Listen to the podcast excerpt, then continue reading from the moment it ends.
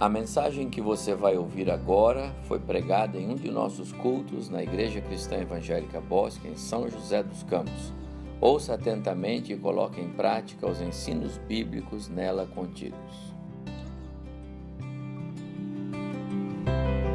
Abra suas Bíblias em Isaías.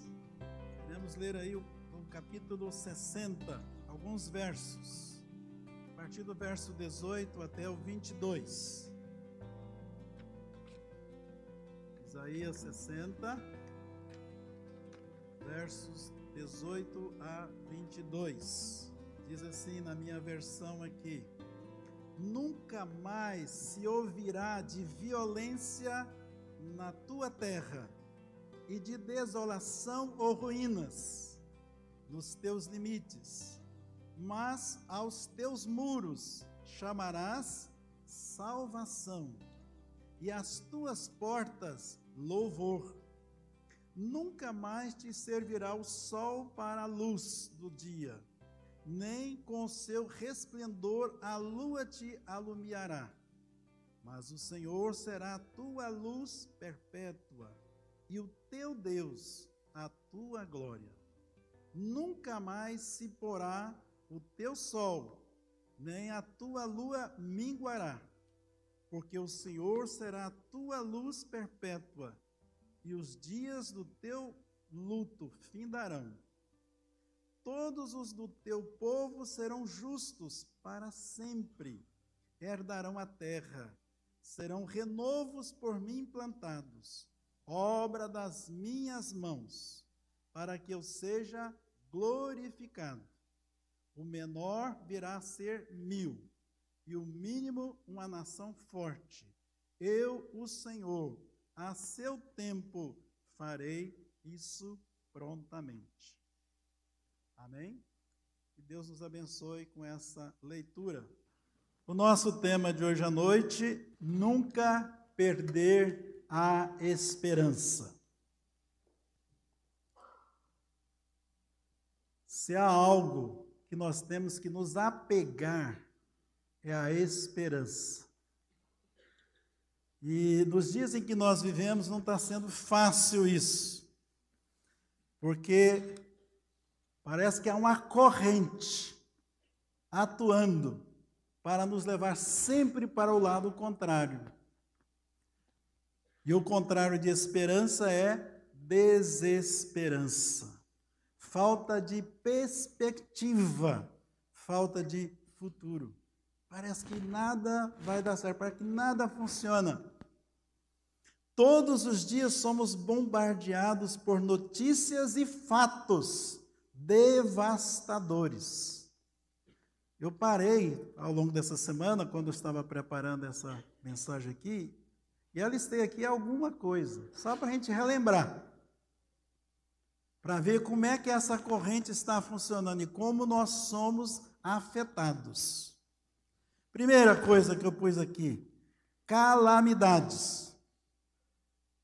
Quantos acompanharam aí dias atrás, né? Milhares de famílias no estado de Santa Catarina, Rio Grande do Sul, tiveram as suas casas simplesmente alagadas as plantações destruídas. Não são uma, duas, milhares de pessoas.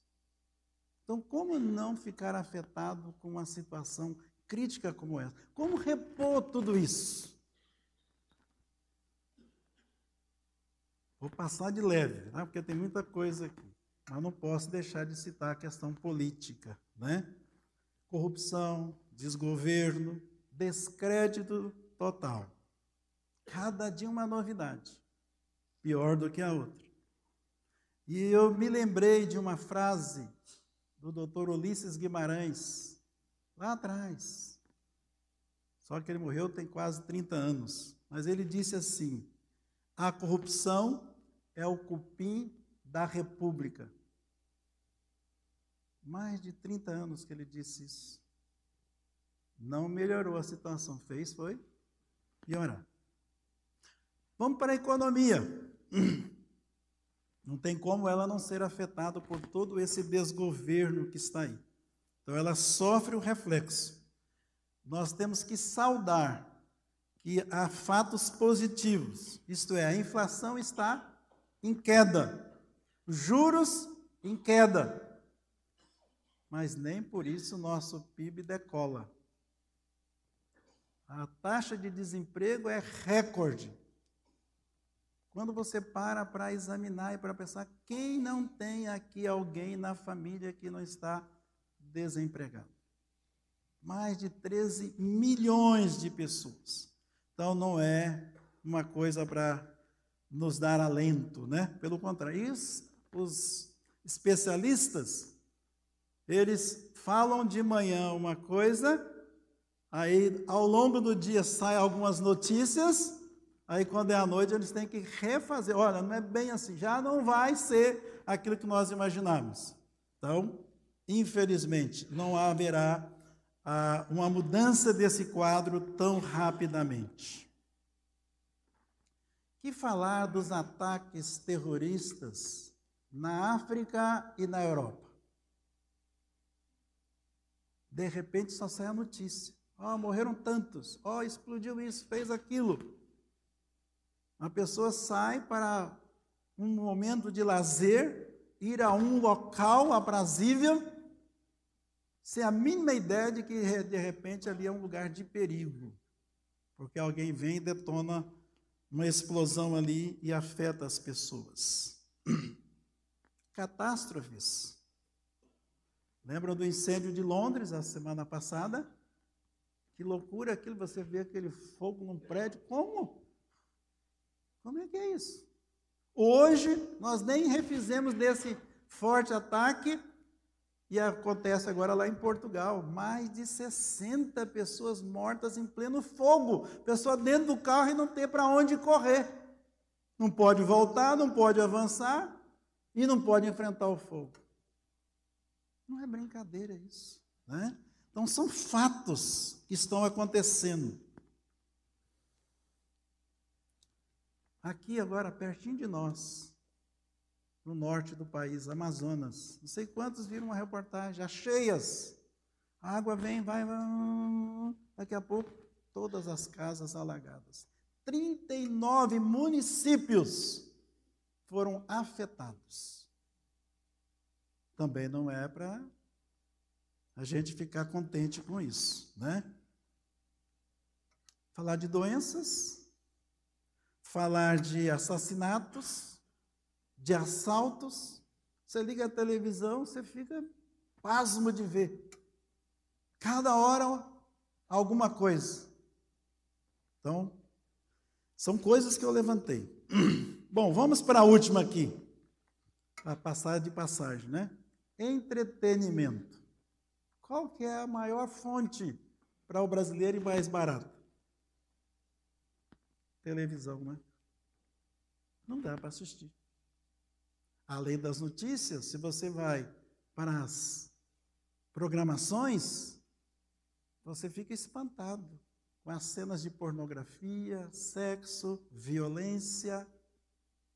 Então, é difícil. Como viver? Esse texto que eu li para vocês, eu quero falar um pouco antes do profeta. Isaías viveu e profetizou numa época estava acontecendo muitas coisas lá em Israel, como está acontecendo hoje, como nós estamos hoje sendo afetados, né, por tudo que está acontecendo. E ele então recebe de Deus uma palavra que ele tinha que trazer ao seu povo. Mas vamos recapitular qual era o contexto que ele trouxe as suas profecias, como o povo estava vivendo. Primeiro capítulo aí de Isaías, por favor, voltem aí. No capítulo 1, verso 4. Vamos conhecer a nação de Israel e o seu contexto. Diz assim: Ai desta nação pecaminosa, povo carregado de iniquidade, raça de malignos, filhos corruptores, abandonaram o Senhor, blasfemaram do Santo de Israel voltaram para trás. Verso 7. A, a vossa terra está assolada, as vossas cidades consumidas pelo fogo. A vossa lavoura os estranhos devoraram em vossa presença. E a terra se acha devastada, como numa subversão de estranhos. O profeta registrou a seguir a severa recriminação de Deus.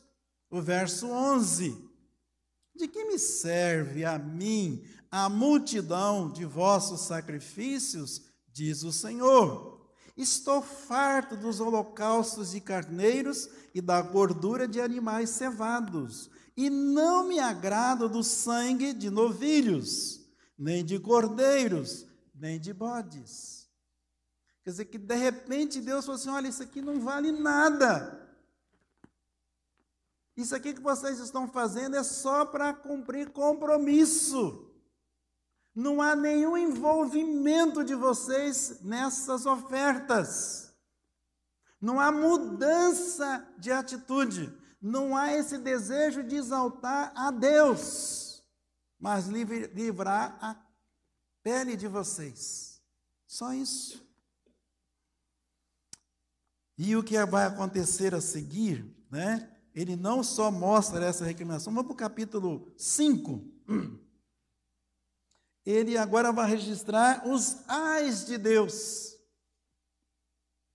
Verso 8 do capítulo 5: Ai dos que ajuntam casa a casa, reúne campo a campo, até que não haja mais lugar, e ficam como únicos moradores no meio da terra. A meus ouvidos disse o Senhor dos Exércitos: Em verdade, muitas casas ficarão desertas até as grandes e belas, sem moradores, e dez geiras de vinha não darão mais do que um bato, e um homer cheio de semente não dará mais do que um efa. Ai dos que se levantam pela manhã e seguem a bebedice, e continuam até alta noite, até que o vinho os esquenta. Liras e harpas, tamborins e flautas e vinho há nos seus banquetes, porém não consideram os feitos do Senhor.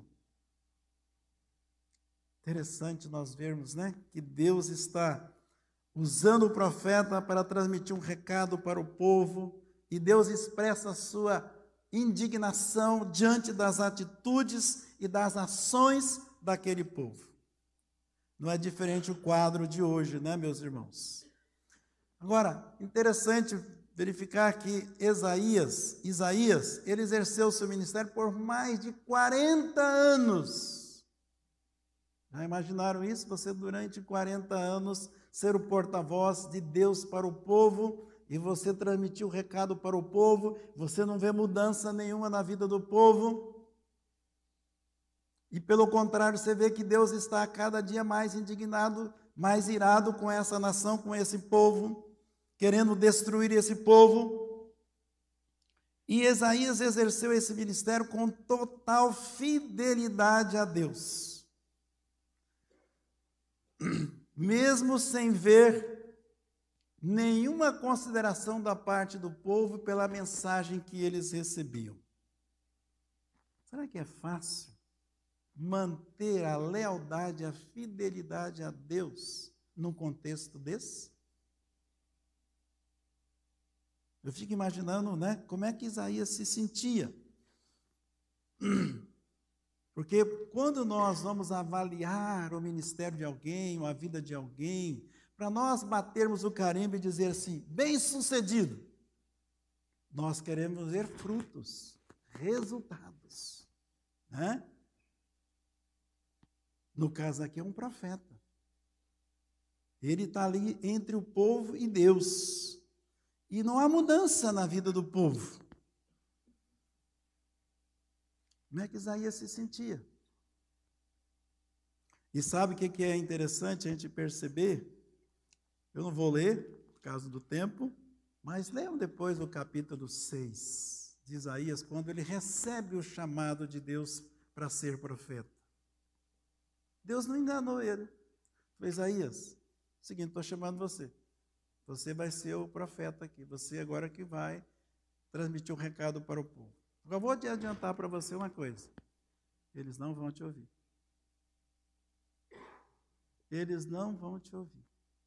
Tudo que você disser vai entrar aqui, sair aqui. Como exercer um ministério desse? Como permanecer ainda e ir avante?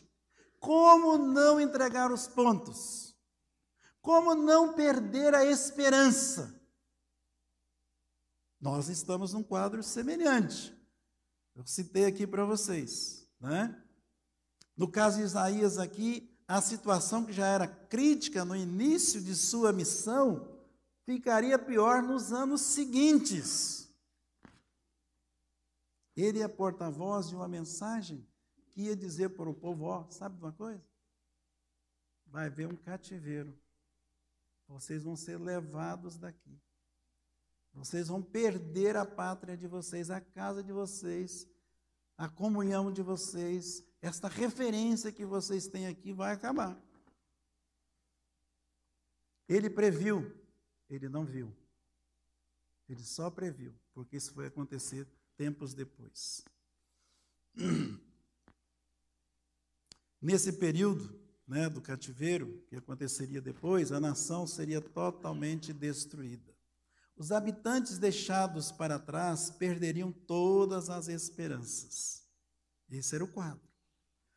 Só que Deus é um Deus de alianças, Deus de promessas.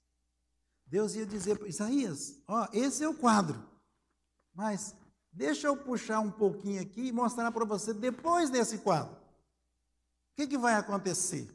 Né? Aí sim, aí entra o texto que eu li. Lógico que tem outros ainda, mas esse que eu li hoje é algo que viria muito depois.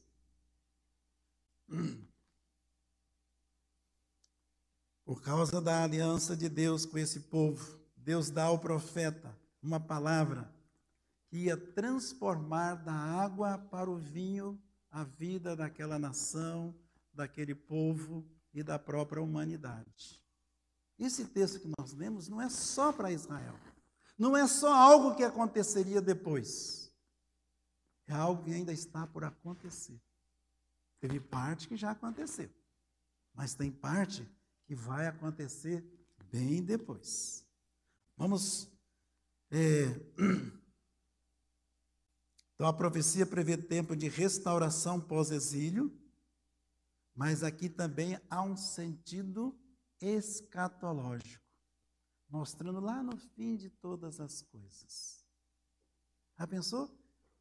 Valeu apenas Isaías ser fiel ao Senhor, continuar firme no seu posto, recebendo as instruções do Senhor e proclamando, ainda que não visse nenhuma mudança, porque Deus deu a ele conhecimento de coisas e só ele pôde perceber e ver.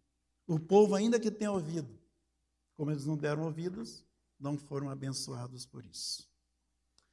Jerusalém seria restaurada, o povo retornaria para a sua cidade, mas o sentido maior e transcendente é que esse texto está apontando para Jerusalém celestial, lá no fim de todas as coisas nós igualmente não podemos ficar presos às coisas do mundo presente, que vai de mal a pior. Os nossos olhos têm que ver além disso. Deus continua sendo Deus. Ele tem o domínio, o governo de tudo e de todos. E ele cumpre cabalmente a sua vontade. Ele não depende do bom humor das pessoas, dos povos, nem do seu próprio povo. Ele vai cumprir tudo. Essa profecia, meus irmãos, quando a gente entende ela, ela muda o foco da nossa vida. Porque nos faz olhar para cima para o além. para a presença de Deus e para a ação de Deus.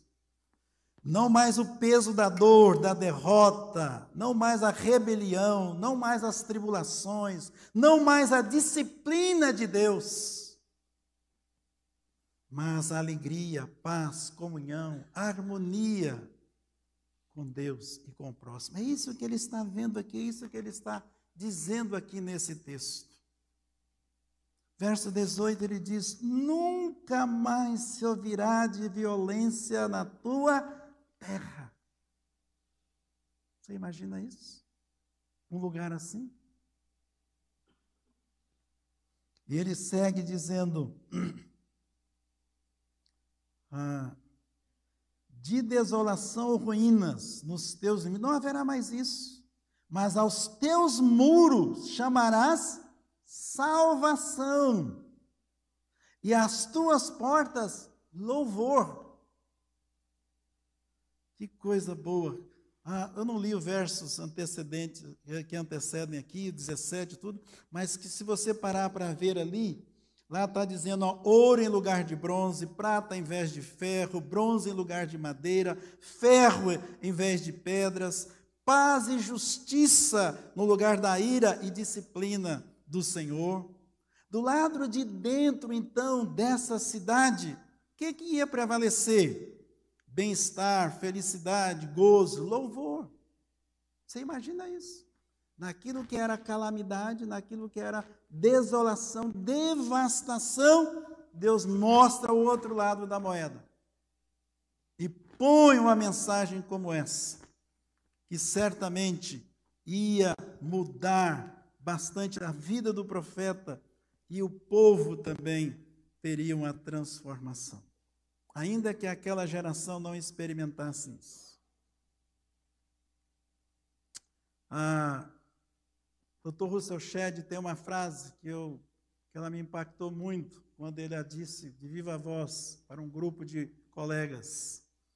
Ele diz assim que a esperança é o combustível da fé. A esperança é o combustível da fé.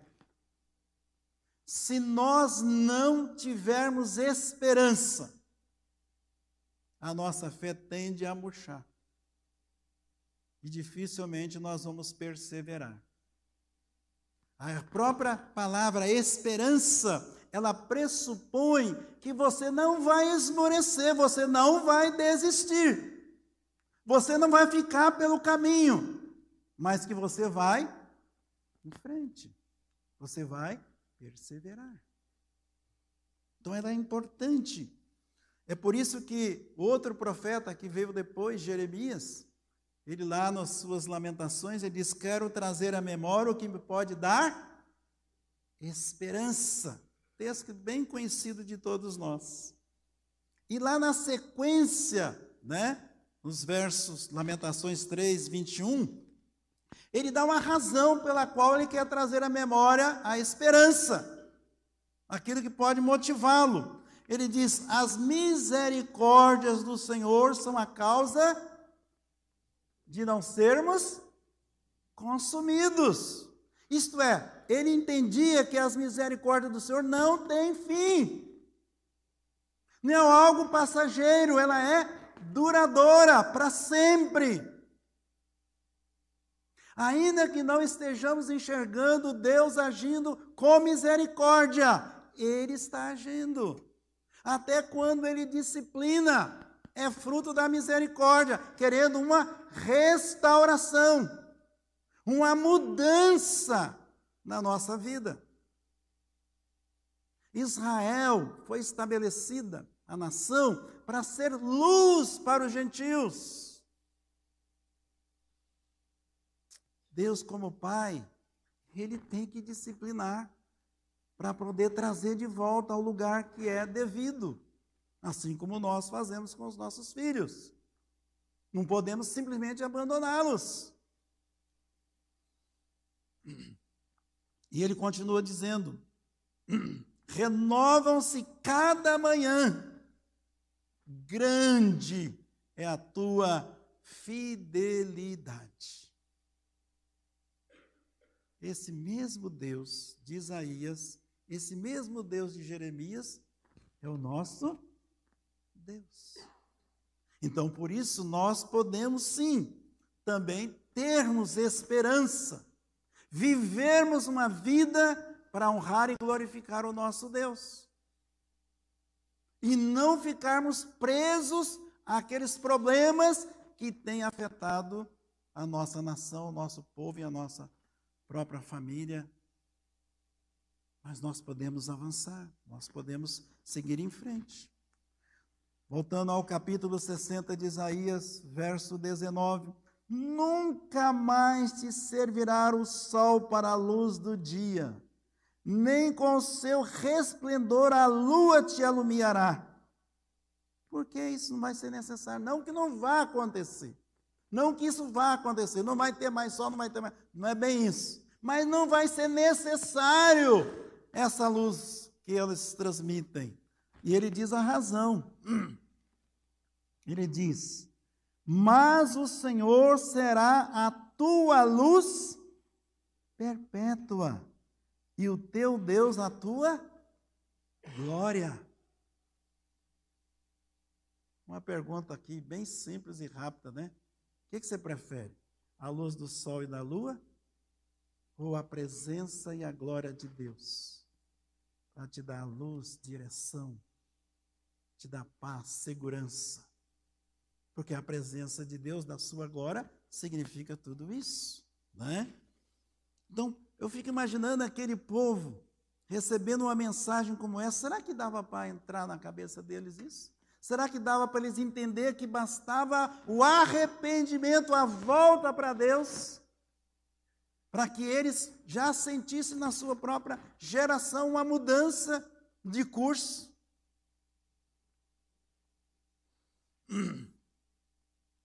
tempo da vida eterna será também de alegria perpétua.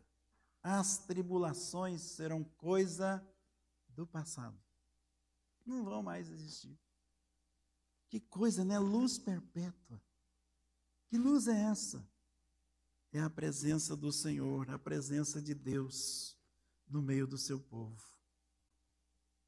Meus queridos, nós podemos crescer muito na nossa relação uns com os outros e com Deus. Basta nós darmos tempo para conhecermos aquilo que Deus reserva para nós. Aquilo que Deus tem mandado por meio dos seus profetas, para que a gente possa receber, instruir a nossa vida e assim vivermos para louvor e para a glória do nome do Senhor. Verso 20: Nunca mais se porá o teu sol, nem a tua lua minguará, porque o Senhor será a tua luz perpétua, e os dias de teu luto findarão. Vão acabar. Você imagina isso? Um tempo precioso desse. Isso está se referindo que Israel iria receber, depois da volta do cativeiro, um tempo de paz e de alegria, de manifestação da graça, da bênção de Deus na vida deles. Mas também nós estamos olhando lá para o final de todas as coisas. Na Jerusalém celestial, aquilo que nos aguarda.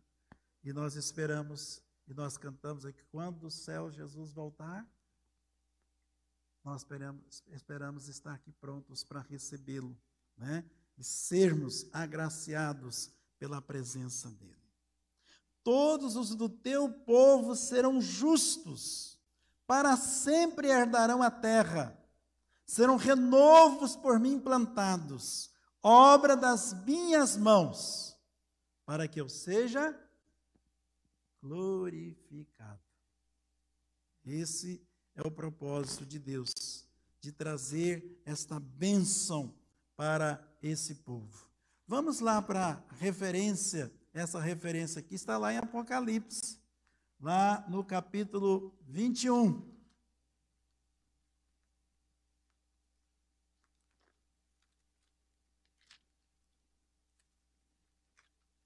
Verso 17.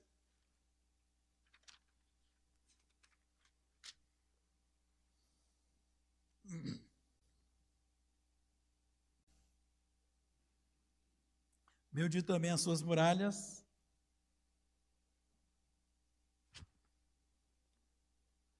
Ah,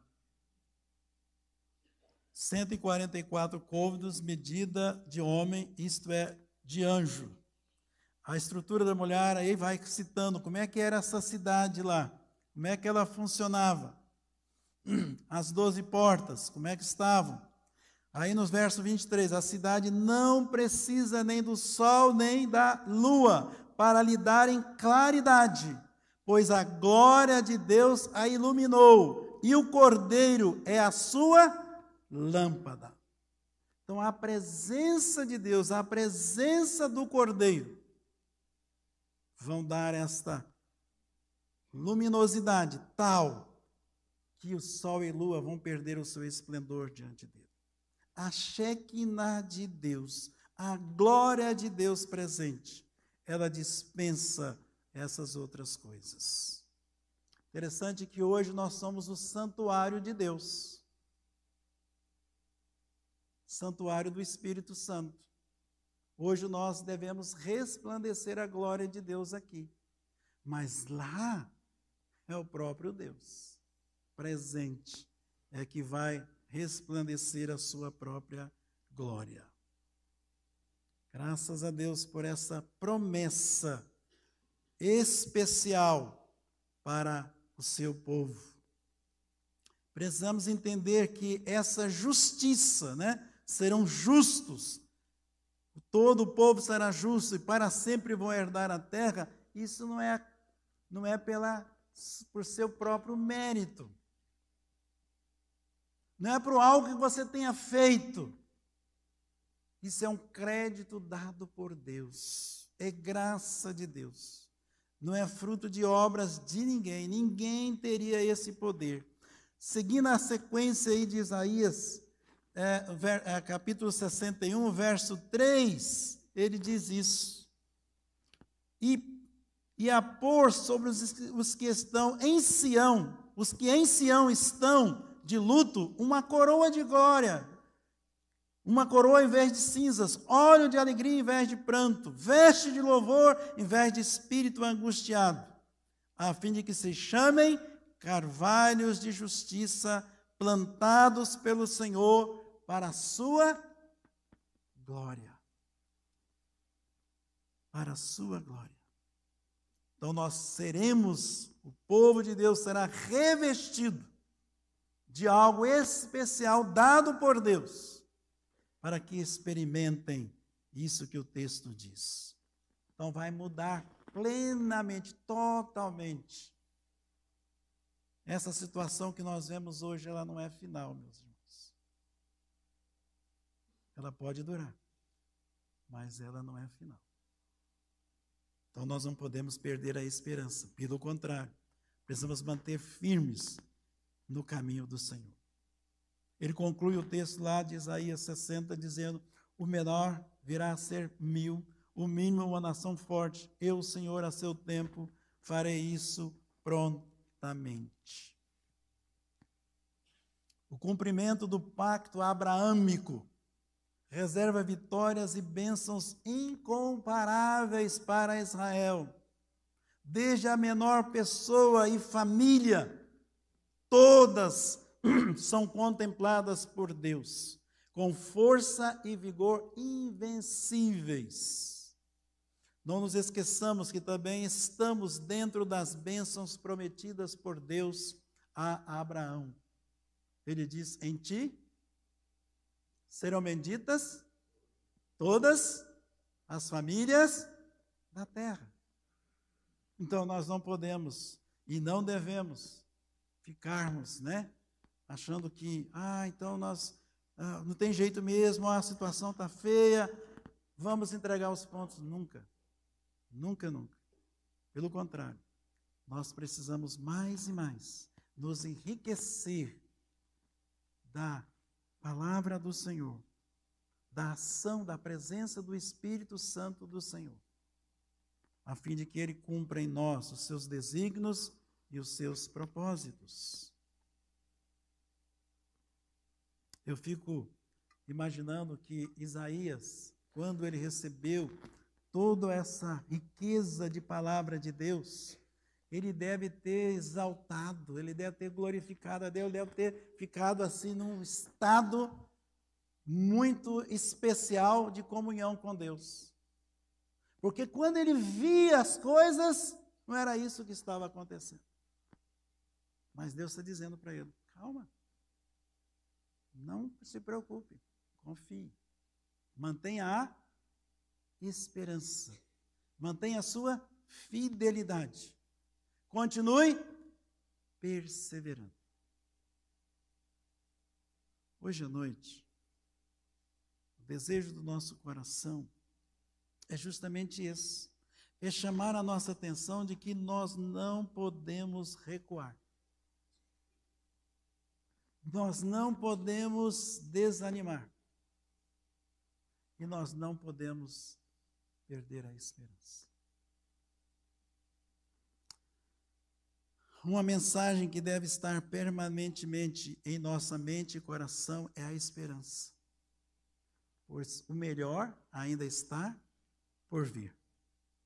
Por mais caótica e devastadora que sejam as experiências vividas, ou o contrário, as belas e extraordinárias que nós possamos passar por elas, nenhuma delas podem ser comparadas com o que Deus tem reservado para o nosso futuro. É muito maior, muito melhor. Deus tem o controle de tudo e de todos. Ele constrói a história, mas ele vai muito além da história. Ele não se prende a esses fatos. Viver em sintonia com essa perspectiva nos ajuda a enfrentar a realidade presente, que está marcada por conflitos, dores, sofrimentos, como eu listei para vocês aqui no começo. Mas essa não é a palavra final. Graças a Deus que ela não é.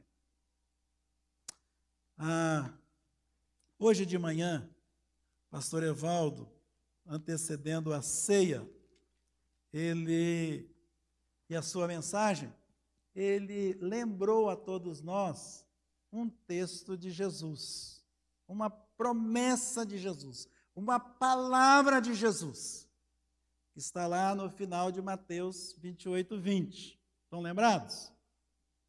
Vamos juntos? Eis que estou convosco todos os dias até a consumação do século. De novo? Eis que estou convosco todos os dias até a consumação do século. Palavra de Jesus. E ele usou um texto que está aqui pertinho do que eu estou usando agora à noite, e eu vou então lembrá-los, né? Que é Isaías 59, versos ah, 20 e 21. 19, 20 e 21. Como é que Jesus vai estar conosco todos os dias? Aí ele trouxe aqui para esse texto ele diz: Virá o redentor a Sião e aos de Jacó que se converterem, diz o Senhor. Quanto a mim, esta é a minha aliança com eles, diz o Senhor. Que aliança é? O meu espírito que está sobre ti e as minhas palavras que pus na tua boca não se apartarão dela, nem da de teus filhos, nem dados filhos de teus filhos. Não se apartarão desde agora e para todo sempre, diz o Senhor. Então eu queria fazer um link dessa minha mensagem de hoje à noite com essa palavra que nós recebemos hoje de manhã. Que não pode fugir da nossa mente, do nosso coração, essa promessa de Jesus. Mediante essa promessa de Jesus, os discípulos que antes estavam atemorizados, que estavam acanhados, que estava, estavam encolhidos. Eles agora mudam de posição. Porque agora eles têm o quê? Essa promessa de Jesus. E ela se cumpriu quando? Atos capítulo 2. Com a chegada de quem? Quem é que estava prometido aqui? O Espírito. Então o Espírito Santo chegou. Hoje ele vive onde?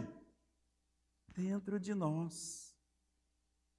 Então nós temos o Espírito Santo conosco, que relembra para nós as palavras de Jesus, de estar nos acompanhando para e passo.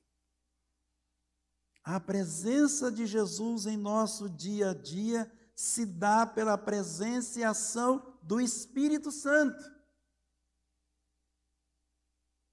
Ah, se não fora Ele, a igreja do Senhor não existiria. Porque quem é que dá poder? Quem é que dá proteção? Quem é que nos guia? Quem nos ilumina? Quem nos santifica? O Espírito muitas vezes vai usar essa palavra aqui para trazer força para nós, ânimo, para nós continuarmos a nossa caminhada.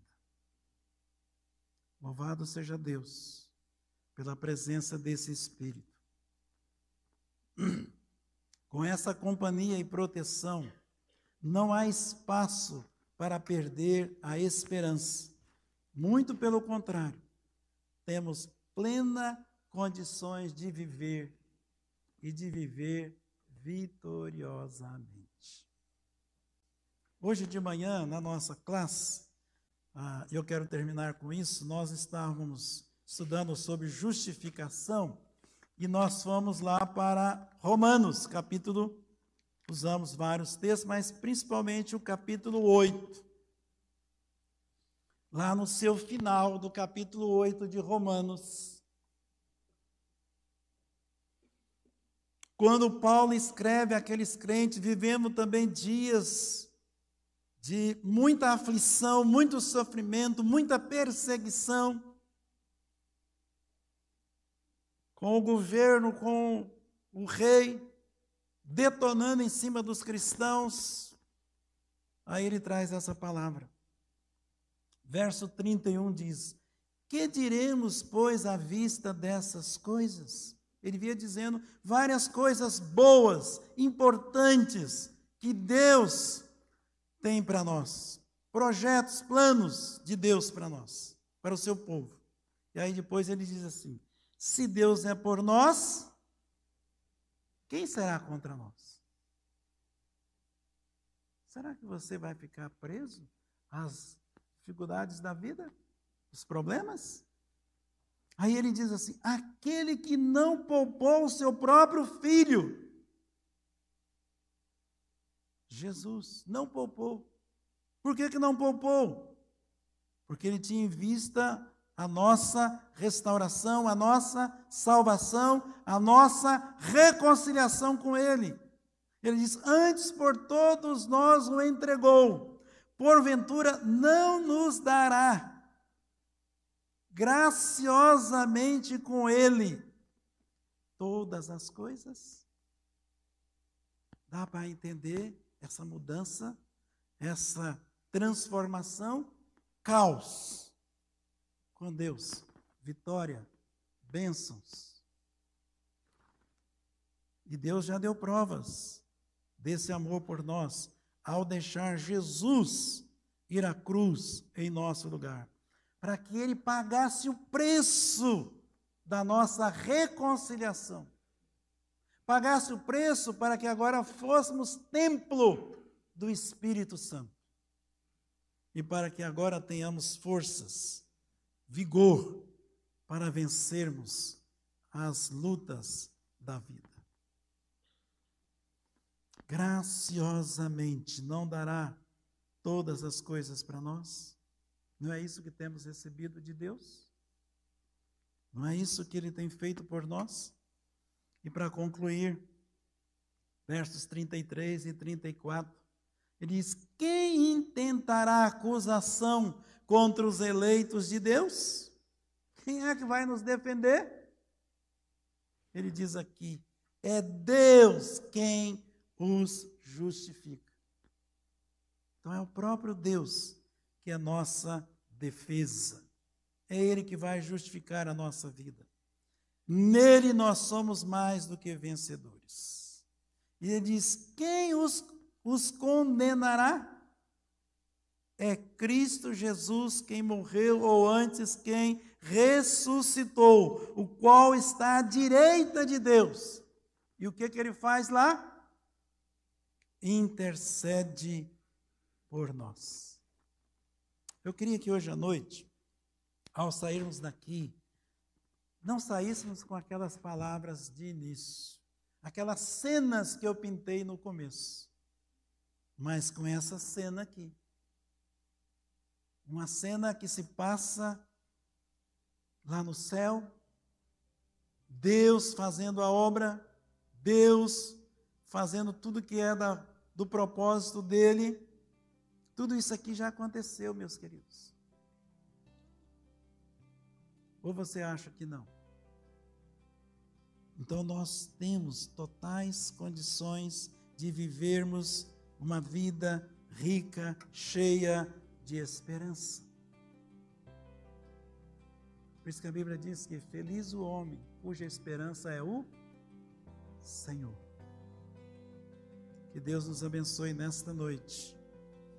Que essa semana nós tenhamos tempo para apreciar a palavra de Deus, para buscar nela alimento, conhecimento que venha edificar a nossa vida que venha fortalecer a nossa fé, renovar a nossa esperança, a fim de que de fato nós possamos ser vasos úteis nas mãos do Senhor. Amém?